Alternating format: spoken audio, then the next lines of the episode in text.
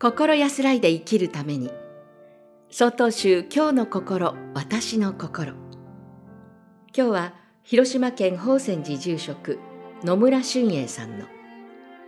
辛い時お寺にお参りしてみませんか？というお話です。僕のお父さんは桃太郎というやつに殺されました。これは日本新聞協会が幸せをテーマに実施した新聞広告クリエイティブコンテストの最優秀作品です。これを見たとき私はハッとしました。桃太郎という話が桃太郎側の一方的なめでたしめでたしではないかということに気づかせてもらったからです。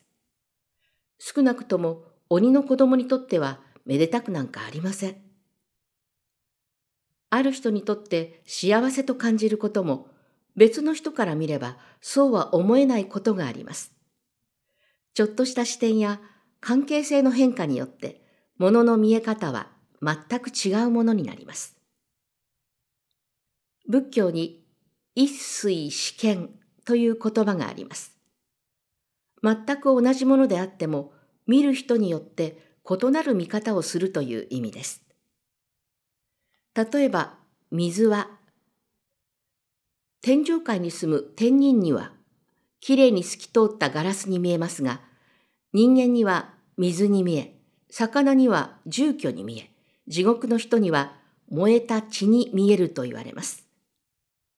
これは天人、人間、魚、地獄の人という立場で見た場合、それぞれが水を全く違って見ていることを例えたものです。つまりもし今、あなたが辛い世界を見ていたとしても、心の持ち方を変えれば、世界が変化することもあるのではないでしょうか。私は社会福祉士と公認心理師の資格があり、福祉事務所で相談を受けていました。相談の内容は、病気のこと、お金のこと、家族のこと、地域のことなど、悩みは様々ですが、皆さん辛い気持ちを話されます。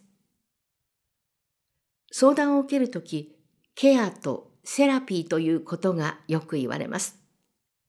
ケアとは、その人を支え、いたわり、寄り添うこと。セラピーとは、共に今の苦しみに向き合い、受け入れ、成長を目指していくことです。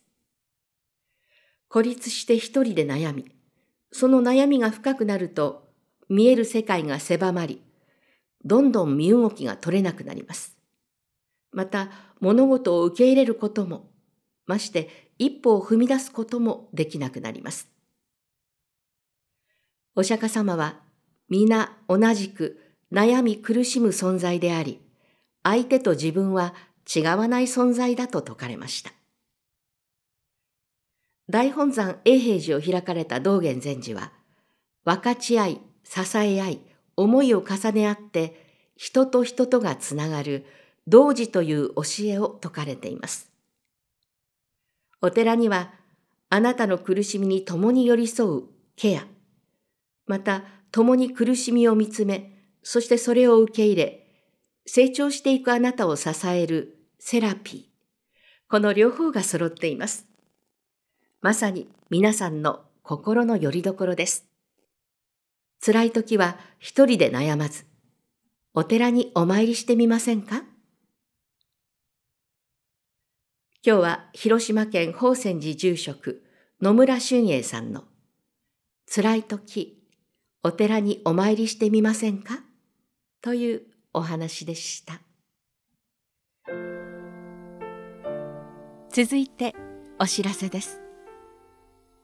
この番組のご意見ご感想を郵便番号683-0802鳥取県米子市東福原1-1-22-402曹洞宗中国管区教化センターまでお便りをお寄せください。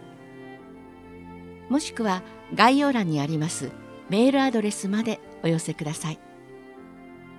お寄せいただいた方にはこの番組の冊子「今日の心私の心法話集」を差し上げます。次回は島根県安来市自称院住職佐世雄心さんの「必心を胸に」というお話です。この番組は曹洞宗中国管区教化センターがお送りしました。